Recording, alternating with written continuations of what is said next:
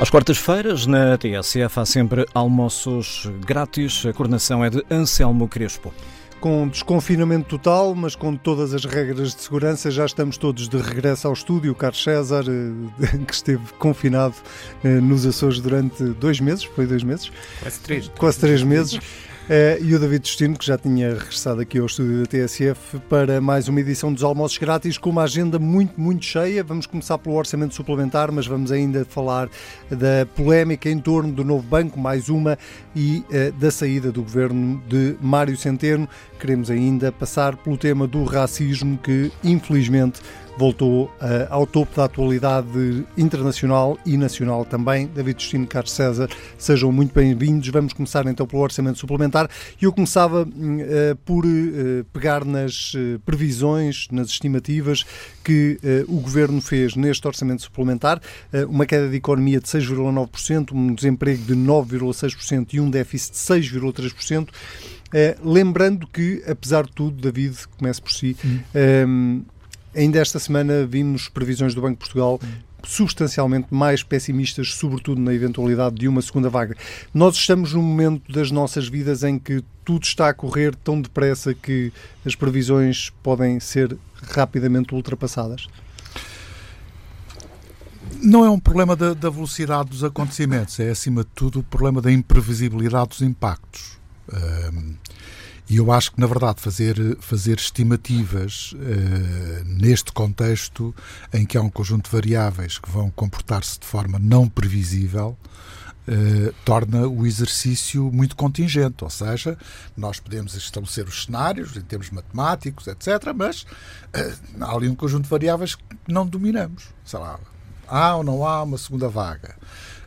qual o impacto? Ainda por cima estamos muito em cima não é? E como estamos muito em cima, uh, geralmente quem trabalha sobre estes cenários tem que utilizar indicadores chamadas variáveis de aproximação, que são indicadores indiretos, é?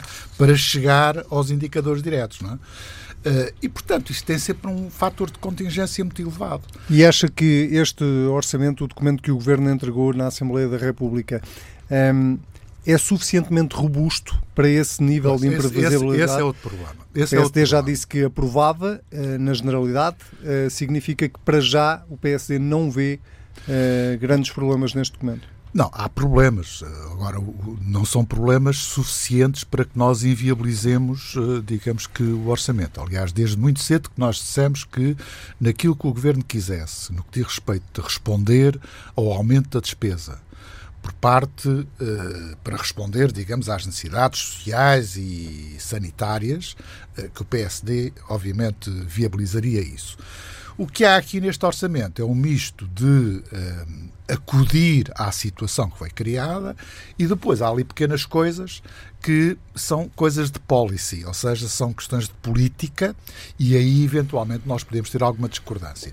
No saldo global, aquilo que entendemos é que temos de viabilizar o orçamento até para não andarmos depois aqui a empastelar um bocado todo este processo. Mas, Mas um só, só, para deixar claro, na generalidade e na especialidade, isso para o PSD está claro? Sim, na especialidade a gente vai depois na, analisar na cada final um global. Na final global, vamos ver como é que é. Mas em princípio, quer dizer, para já, nesta votação inicial, é a viabilização através da abstenção. Depois vamos ver como é que correm as coisas na especialidade, a ver se até algumas das propostas que o PSD possa vir a fazer têm acolhimento ou não têm acolhimento. E, em função um bocado disso, nós faremos depois uma, uma nova apreciação. Agora, a nossa postura não é uma postura de criar problemas, é uma postura de ajudar e encontrar soluções para os problemas que existem. E, portanto, nesse aspecto, eventualmente, estou convencido que se, mesmo em relação a algumas das medidas, poder-se chegar a, a, algum acordo. Agora, o que há aqui um problema que eu, eu julgo que é importante, que é o quadro macroeconómico de que o, o, o governo parte.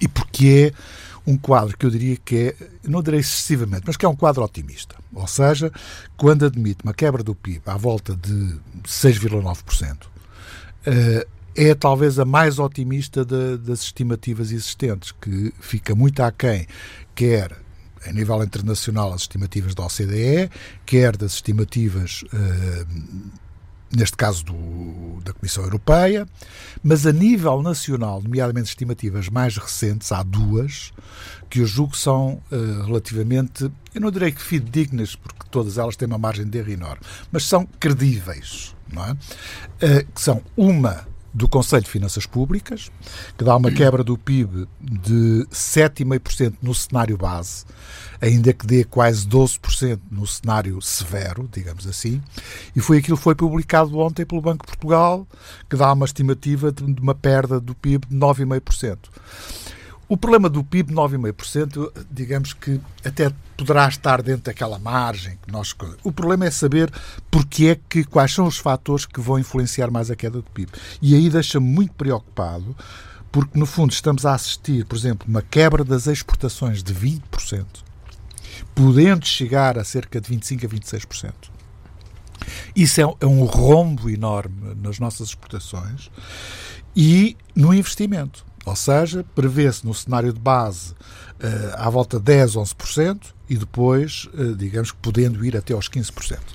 O governo, o novo ministro das Finanças, uh, apontava o investimento público precisamente este ano como uma das pedras de toque para a recuperação económica. Pois, mas é que o investimento público está limitado este ano. Eventualmente pode estar um pouco mais alargado no próximo para este ano o investimento público não pode ir muito, quer dizer, o consumo público, eventualmente aquilo que vai ter é, eh, digamos que, um aumento, é? A despesa do Estado, à volta de 3% daquilo que está previsto no cenário. Mas não será necessariamente investimento só para além daquilo que já estava no orçamento anterior. Deixe-me ir aqui ao Pelo Carlos César para. Deixa só acabar aqui uma Sim. coisa. Da parte de investimento público, até há uma ligeira quebra relativamente àquilo que estava previsto. Portanto, não altera tanto assim. Muita coisa, Carlos César. Vamos começar hum. pelo otimismo do, do Governo. Um, olhando para, para, as restantes previsões uh, que outras entidades têm feito, admito que pode haver aqui algum excesso de otimismo. Bem, este, uh, este orçamento suplementar e estas uh, estimativas e projeções são feitas não num cenário de severidade máxima, mas num cenário de projeção da situação atual e dos indicadores imediatamente disponíveis. Eu já tinha dito aqui num, num, num programa anterior que esta queda foi uma queda brutal e súbita e a recuperação será gradual e bem mais prolongada. e, portanto, é neste enquadramento que nós devemos ter consciência que as coisas se processarão, não haverá milagres, é bom lembrar que em quase todos os setores da atividade económica houve uma quebra de volume de negócios superior a 50%, uh, mesmo esmagadoramente superior em muitos desses setores. Nós perdemos à volta, até agora, cerca de 400 uh, eh, mil empregos. A dívida pública pode projetar-se no final deste ano. Há agências, por exemplo, de rating que, que o dizem acima dos 133%. Uh, eh, nós temos também uh, rondando 100 no, no, no próximo. Uh, nós tivemos uma redução muito significativa da atividade uh, económica na segunda quinzena de março e em abril, que oscilou entre os 20% e os 25%. Portanto, nós estamos numa situação, de facto, que era esperada e é um pouco visível a olho nu. Uh, se nós uh, formos a um restaurante, se nós uh, nos confrontarmos com as empresas e as lojas por onde habitualmente passávamos, nós compreendemos que essa realidade ainda não foi transformada e que estamos longe dos patamares anteriores. Eu diria basta Mas ter eu e família. Sinais. Basta ter amigos e família. Exatamente. Para conhecer Mas eu vejo também bons sinais. Em primeiro lugar, este orçamento suplementar é um orçamento que é feito em consequência, não é um orçamento que reflete uma opção estratégica. É um orçamento que se, de, que se destina essencialmente a acomodar uma alteração muito sensível no plano das despesas e no plano eh, das receitas motivados pela uh, crise sanitária e pela necessidade de acudir a problemas de ordem social e de ordem económica, não é uh, um orçamento que se coloque num plano estratégico de recuperação da economia uh, portuguesa. Esse será outro, será o orçamento para, 20, para 21 e os orçamentos seguintes, que decorrerão também do plano de recuperação que neste momento está a ser uh, elaborado no âmbito uh, do governo. Portanto, são duas coisas diferentes. Temos agora um orçamento para um programa de estabilidade económica e social para aguentar o país, para uh, tentar evitar a destruição e a degradação que toda esta crise uh, uh, nos trouxe. E é assim que nós nos devemos colocar. Mas eu acho que há também razões para otimismo. Não imediato, mas a curto e médio prazo nós podemos equacionar isso. Repare, por exemplo, que só no que diz respeito, por exemplo, aos indicadores de, de, de recuperação da economia. Uh, as instituições internacionais também prevêem, para além do governo português, no próprio orçamento uh, suplementar, que no, em 2021 nós teremos uma recuperação acima, por exemplo, da, daquela que em média ocorrerá na zona euro e até que ocorrerá ao nível mundial, com 4,3, enquanto enquanto uh, na, na, zona económica, na, na, zona euro e no, no mundo isso não decorrerá da mesma forma. E depois há alguns sinais positivos, por exemplo, o mês de maio mostrou que, que, em termos de números de inscrições nos centros de emprego, ele baixou significativamente face ao período imediatamente anterior. E nós vamos ter largos recursos que espero que sejam bem empregues, mas que constituirão, sem dúvida, uh, um poderoso uh, impulso na liquidez da nossa economia. Nós estamos a falar de, de, só do Portugal 2020, nós ainda temos 9 mil milhões de euros que serão agilizados para aplicar em investimento e agora a 100%, nem precisamos de ter lá uma componente uh, nacional. nacional. Nós vamos ter se correr bem, o próximo Conselho Europeu 12 mil milhões de euros só falando em subvenções. É? Mas esse é... dinheiro só virá para o ano, não é? Sim, mas está, estará imediatamente algum... disponível para Sim. nós arrancarmos, porque podemos arrancar ainda na forma de empréstimo se for, uh, uh, digamos, temporalmente adequado. E ainda teremos, no decurso destes, destes anos, o próximo quadro financeiro plurianual. Portanto, nós temos muitos milhares de milhões para que, uh, com inteligência, uh, com sabedoria, com sentido estratégico e com uma grande preocupação de sustentabilidade no futuro, uh, sermos capazes de dar a volta neste percurso e uh, arrancar com, com, com solidez. Deixe-me só perguntar-lhe uma coisa. Confiamos todos que, naturalmente, que as instituições respondam positivamente a esse desafio. Politicamente, uh, deixa-o satisfeito que, uh, para já, esta posição do PSD, que, que, já assumiu e foi reafirmada aqui pelo David Justino, de viabilização do orçamento suplementar, o PCP, que também já disse que iria viabilizá-lo na generalidade, um, deixou satisfeito que, que haja este consenso político, pelo menos nesta fase? Não, não é uma novidade, isso já tinha sido dito há, há, há algum tempo atrás, ainda nem eh, havia qualquer indicação sobre o orçamento suplementar. Mas, é, de qualquer modo, é sempre bom ouvir o que o PSD diz, porque o que o PSD diz uma semana não quer dizer que diga na semana seguinte.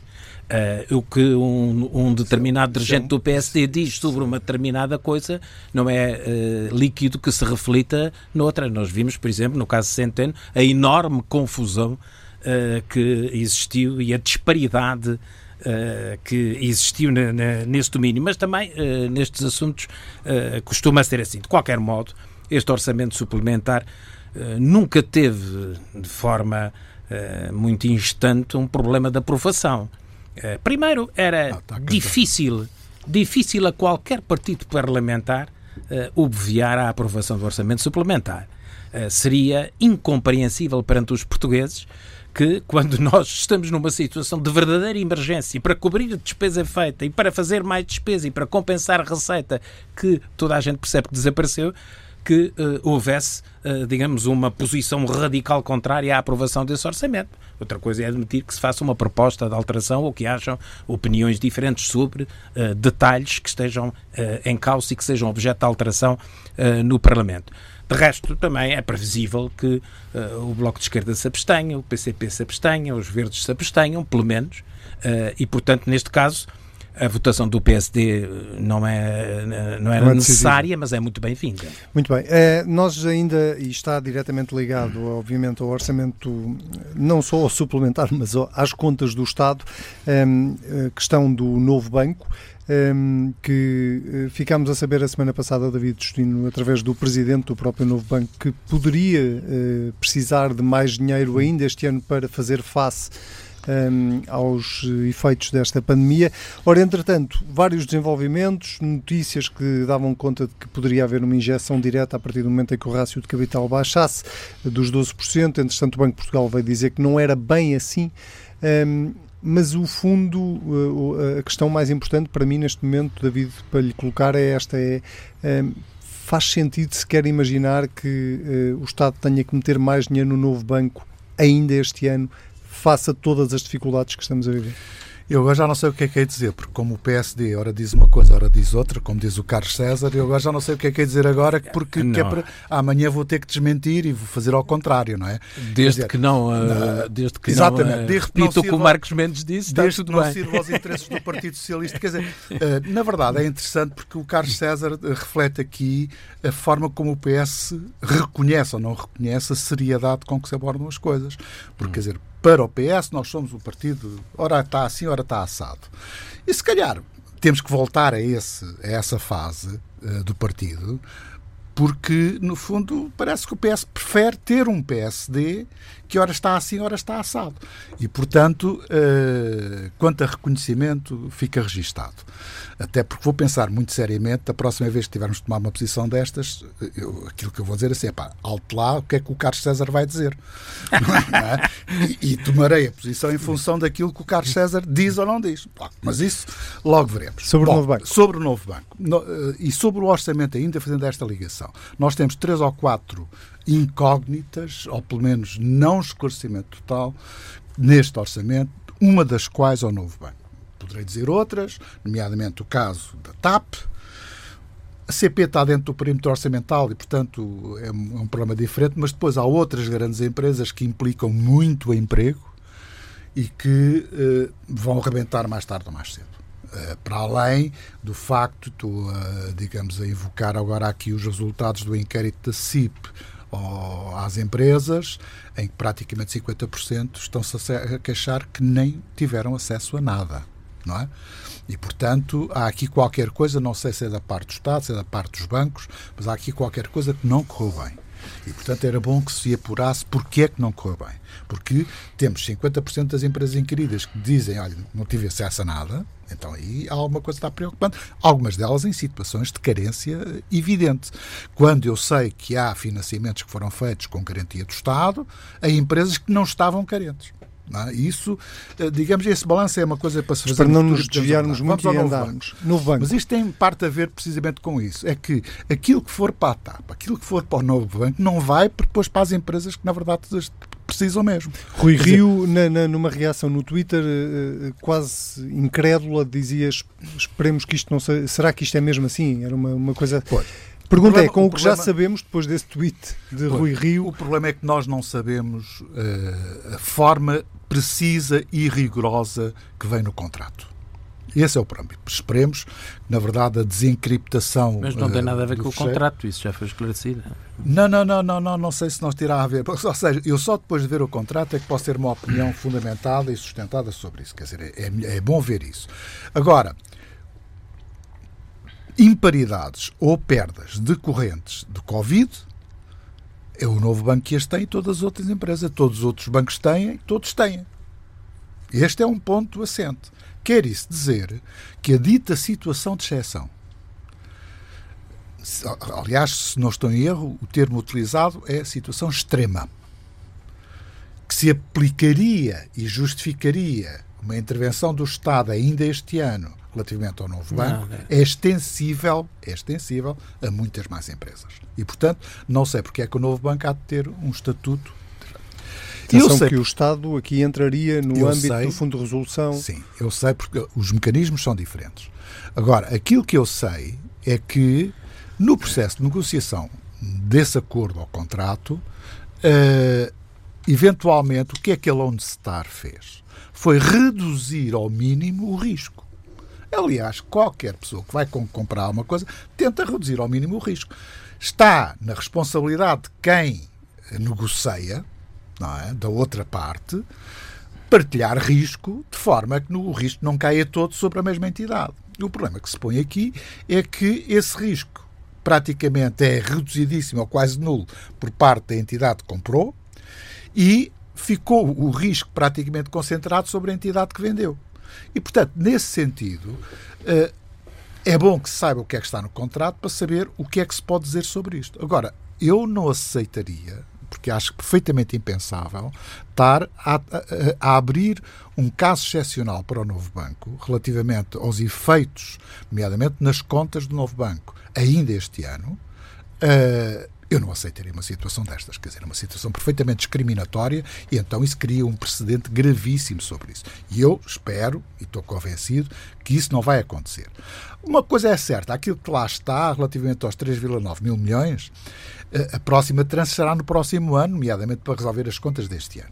Mas isso já são outros, é, é, outra tramitação. Não é o argumento que o Presidente do Conselho de Administração do Novo Banco invocou, que foi o argumento da excepcionalidade criada pela Covid-19. É? Mas então quem é que esteve mal neste processo? É o Presidente do Novo Banco que está a tentar pôr o carro à frente eu, dos bois? Eu é... presumo, eu acho que ele pôs o carro à frente dos bois, em primeiro lugar, mas também presumo que ele não ia dizer aquilo se não tivesse fundamentação relativamente aos acordos escritos. E por isso é que eu digo, só terei uma opinião definitiva depois de ver o que é que está no contrato e no acordo. Eh, porque é fundamental perceber o que é que lá está. Porque se o que lá está dá uh, cobertura à intervenção do Presidente, àquilo que disse o Presidente do Conselho de Administração do, do novo banco, então eu tenho que culpar, ou pelo menos tenho que apurar responsabilidades de quem negociou aquele contrato. Se não dá cobertura, e portanto a situação é uma espécie de opinião do novo banco eh, fazendo-se, digamos, com um financiamento a qual não tem necessariamente direito, então as coisas são completamente diferentes. Eu não quero fazer juízos antecipados e por isso, quer dizer, gosto de falar com fundamentação e eu não tenho os fundamentos ainda. E, portanto, enquanto não souber quais são as cláusulas de contrato, eu acho que não vale a pena estarmos a especular sobre isso. Carlos César, a, verdade é que esta, esta questão dos rácios de capital foi uma imposição da própria Comissão Europeia é verdade que é um último recurso, caso todos os outros falhem, mas é uma imposição da própria Comissão Europeia. E do BCE. E do BCE. Uh, portanto, isso não nos consegue fazer afirmar uh, ao dia de hoje que até ao final do ano o Estado não vai ter que meter mais dinheiro no novo banco. Ou estou errado? Em princípio, não, não tem relação com isso. Eu, eu, gostava só de fazer assim em pé de página apenas uma, uma, um esclarecimento ao David Justino, é que a postura do Partido Socialista é uh, aquela que tem sido até hoje a de uh, procurar o maior acordo possível sobre todas as matérias e, em particular, aquelas que são mais relevantes e de maior interesse nacional. Uh, mas procurando sempre o máximo acordo, o posicionamento geo, no diálogo partidário uh, por parte do Partido Socialista uh, não se alterou. Uh, e, portanto, nós temos parceiros preferenciais, é com eles que trabalhamos e não deixamos de trabalhar com todos os outros que estiverem interessados e, sobretudo, em matérias que requeiram, ora do ponto de vista qualitativo, ora do ponto de vista quantitativo, a sua, o seu concurso e a sua votação. Portanto, a matéria fica esclarecida. Quanto à questão de, do novo banco, bem, há aqui um desfile de equívocos desde logo motivado uh, pela intervenção eh, do uh, Presidente da Administração do, do novo banco. a matéria já foi parcialmente esclarecida pelo Sr. Ministro das Finanças, pelo novo Ministro das Finanças, aclarou que a questão não se coloca este ano e no plano do orçamento suplementar e distinguiu duas situações que uh, importa uh, ter em consideração face às declarações do Presidente do Novo Banco. Uma coisa são os 3,9 mil milhões, dos quais, de resto, o banco já recebeu 3 mil milhões, previstos em função dos ativos problemáticos que não têm qualquer relação com a pandemia e que se verá no, no, no verba ainda remanescente em função das verificações e das, uh, das auditorias que se irão uh, fazer. E é, e é isso que pode uh, acontecer no âmbito desse, de, dessa ajuda. E outra coisa, que aliás pode acontecer com qualquer banco. Pode acontecer com qualquer banco.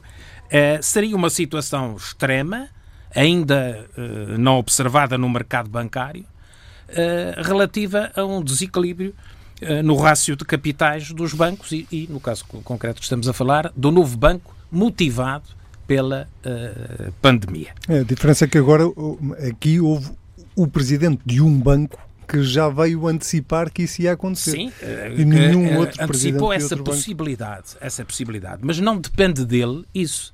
Depende da verificação de que isso efetivamente aconteceu Uh, uh, e que não há outra forma que não seja a entrada uh, de capitais do Estado no banco para equilibrar essa situação. Nesse contexto, está previsto. e não tem nada a ver com o acordo com o fundo, não tem nada a ver com o acordo com o novo banco, é um, uma decisão da União Europeia com o Estado português tomada em outubro de 2017, que é fazer o Estado intervir apenas em última instância, ou seja, quando não se verifique uh, a possibilidade dos privados o poderem fazer, e essa possibilidade é verificada, quando se não verifique possibilidades desse assunto ser resolvido no mercado. Um, ehm, e que o próprio banco também não seja capaz de suprir essa, uh, esse desequilíbrio de, de rácios, só aí, em última instância, é que uh, pode haver a capitalização uh, através do Estado, que corresponderá na mesma, uh, no mesmo montante a uma tomada de posição no, no capital uh, do banco. Portanto, acabou o dinheiro emprestadado. essa solução já não tem a ver com, com isso. Agora, eu acho que é muito pedagógico no país e alguém devia fazer um, um, programa sobre isso, porque é impressionante que ao longo de todos estes anos em que nós andamos a meter dinheiro e dinheiro na banca, que nunca se tenha feito um estudo uh, e um juízo uh, racionalizado sobre este tema. É o que é que aconteceria se o Estado não tivesse colocado o dinheiro que colocou. É verdade que, nos casos, uh, com, com inépcia, com mais negociações, mas o que é que aconteceria se o Banco X falisse? Uh, isso é muito importante para os portugueses compreenderem. Acha que os portugueses ainda não perceberam isso? Eu creio, um que não, eu creio que não, porque há, estamos sempre a dizer vamos meter mais não sei quantos centenas de milhões no Banco X. É? Mas nunca se perguntassem, e se não metermos? Porque há partidos até que defendem que não o devemos meter, ou que devemos nacionalizar, ou que devemos pura e simplesmente deixar o assunto andar. E é importante que se eh, conheça isso. É porque, é porque nestas situações ainda houve muitos lesados, não é? Os lesados do professor Cavaco Silva, os lesados do comentador Marques Mendes, eh, esses lesados, não é? Que foram atrás Uh, do paraíso do, do, do Banco Espírito Santo e do Novo lado. Banco, não é? São sempre do mesmo lado. Exatamente, são sempre do mesmo lado. Que... Esses lesados, esses lesados, pronto. É, em algumas circunstâncias, aqui no caso do Banif e em outros, nós conseguimos ainda reparar alguma coisa, mas infelizmente ficou muita gente de fora injustamente, não é? Mas o que é que aconteceria se nós disséssemos ao banco apenas assim, adeus? Tratem da vossa vida, não cuidaram dela, agora o banco vai à falência. Quer dizer, tudo isto tem que ser ponderado, tudo isto tem que ser. Os portugueses devem conhecer a dimensão da tragédia que seria, porque depois, quando um banco, quando isso acontece a um banco, Uh, isso tem um efeito dominó no próprio sistema financeiro, nos, no, na, nas empresas do setor financeiro que são os bancos. Esta conversa levava-nos muito longe, porque sim, sim, temos que perguntar mas, o que é que aconteceu não, mas é importante, aos responsáveis é importante termos por, essa pela queda do banco. o David Justino está, é está muito sobressaltado sobre esta matéria, mas eu, não isto não é uma coisa contra o PSD, isto é uma coisa apenas de um ponto de vista cívico e de um ponto de vista pedagógico. Era importante nós conhecermos e até uh, tentarmos mensurar uh, uh, todo este sim, processo, sim, sim. porque seria uh, muito útil para os portugueses mas, compreenderem. Mas, uma, mas tem que ser muito rápido, rápido, senão não temos não, tempo para o resto. Este é o argumento do efeito sistémico, que é uma coisa que já se fala desde 2008. Não é? Qual é o efeito sistémico de deixar cair um banco? Exatamente. É? Mas isso é um contrafactual que é praticamente impossível de realizar. Não é? Quer dizer, por mais estudos que possamos fazer, porquê? Porque há uma dimensão não racional no comportamento dos depositantes, Sim. das corridas aos depósitos, etc, etc, que não é possível, suscetível de estar a avaliar. E, portanto, agora, eu acho é que uh, o Estado, da sua parte, não tem que ser, uh, digamos que aqui, uma espécie de câmara de, de impacto, não é? Uh, de quem não faz bem uma boa, uma boa, gestão. Esse é que é o problema. E, portanto, Mas, essa, vida, eu, não, eu não advogo intervenções do Estado para defender os banqueiros. Eu advogo ah, intervenções do Estado para, para defender, defender os, os, depositantes, para defender as empresas, para defender mas, o crédito à é, economia, para defender é as pessoas. depois separar uma coisa da outra? Bem, ter-se-á que... que bom, é, a questão, é justamente por isso que se teve que apoiar estes bancos. É que atrás do que se teve que apoiar estes bancos, porque senão, porque senão as consequências no plano social e no plano económico seriam bem mais desastrosas. Sim, e importa, tenta, uh, importa tentar fazer uma mensuração de, de, tudo isso. Meus senhores, nós temos uh, pouquíssimo tempo, temos cinco minutos basicamente para o fim do programa uh, e temos ainda um assunto que é inevitável, que tem a ver com não só a saída de Mário Centeno do governo, que deixou de ser Ministro das Finanças esta segunda-feira, mas também toda esta discussão em torno da ida ou não ida de Mário Centeno para o Banco de Portugal com o percurso legislativo que está a acontecer neste momento na Assembleia da República. O PSD, David Justino, já se pronunciou muito claramente, não concorda com a ida de Mário Centeno para o Banco de Portugal, mas deixe-me perguntar-lhe o que o Primeiro-Ministro perguntava uh, esta semana. Qual foi o crime que Mário Centeno cometeu para não, não, não, não ser cometeu, governador? Não cometeu crime nenhum, quer dizer, então não, não vamos radicalizar as coisas. O problema que se põe é o seguinte, é, em termos simples, é dizer assim, devemos ou não devemos regular, através dos instrumentos normativos, uh, a transição, a chamada placa, a porta giratória, como alguns dizem, entre aquilo que é o exercício de funções governativas e aquilo que é, por exemplo, papel dos reguladores. Eu não falo só do Banco de Portugal, falo dos reguladores em geral. E até podemos uh, alargar isto para uh, aquilo que é a transição uh, de funções governativas para funções ao nível de empresas que, direta ou indiretamente, tiveram tuteladas por quem exerceu a função governativa.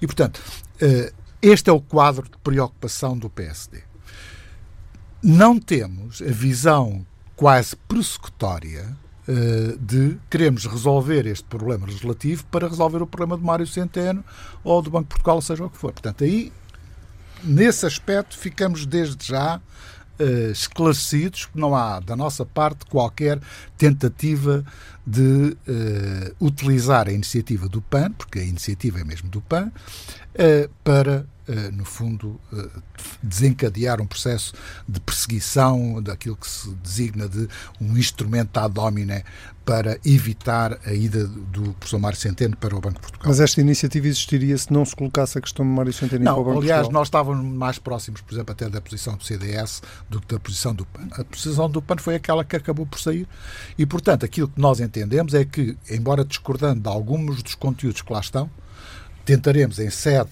de eh, discussão na especialidade, retificar duas ou três coisas que para nós são importantes. Primeiro é o dito período de nojo. Segundo é retirar esta conotação de ser uma atuação à domina, visa, ou seja, isto no fundo é, é, um, é, é, querem fazer uma lei com fotografia, não é?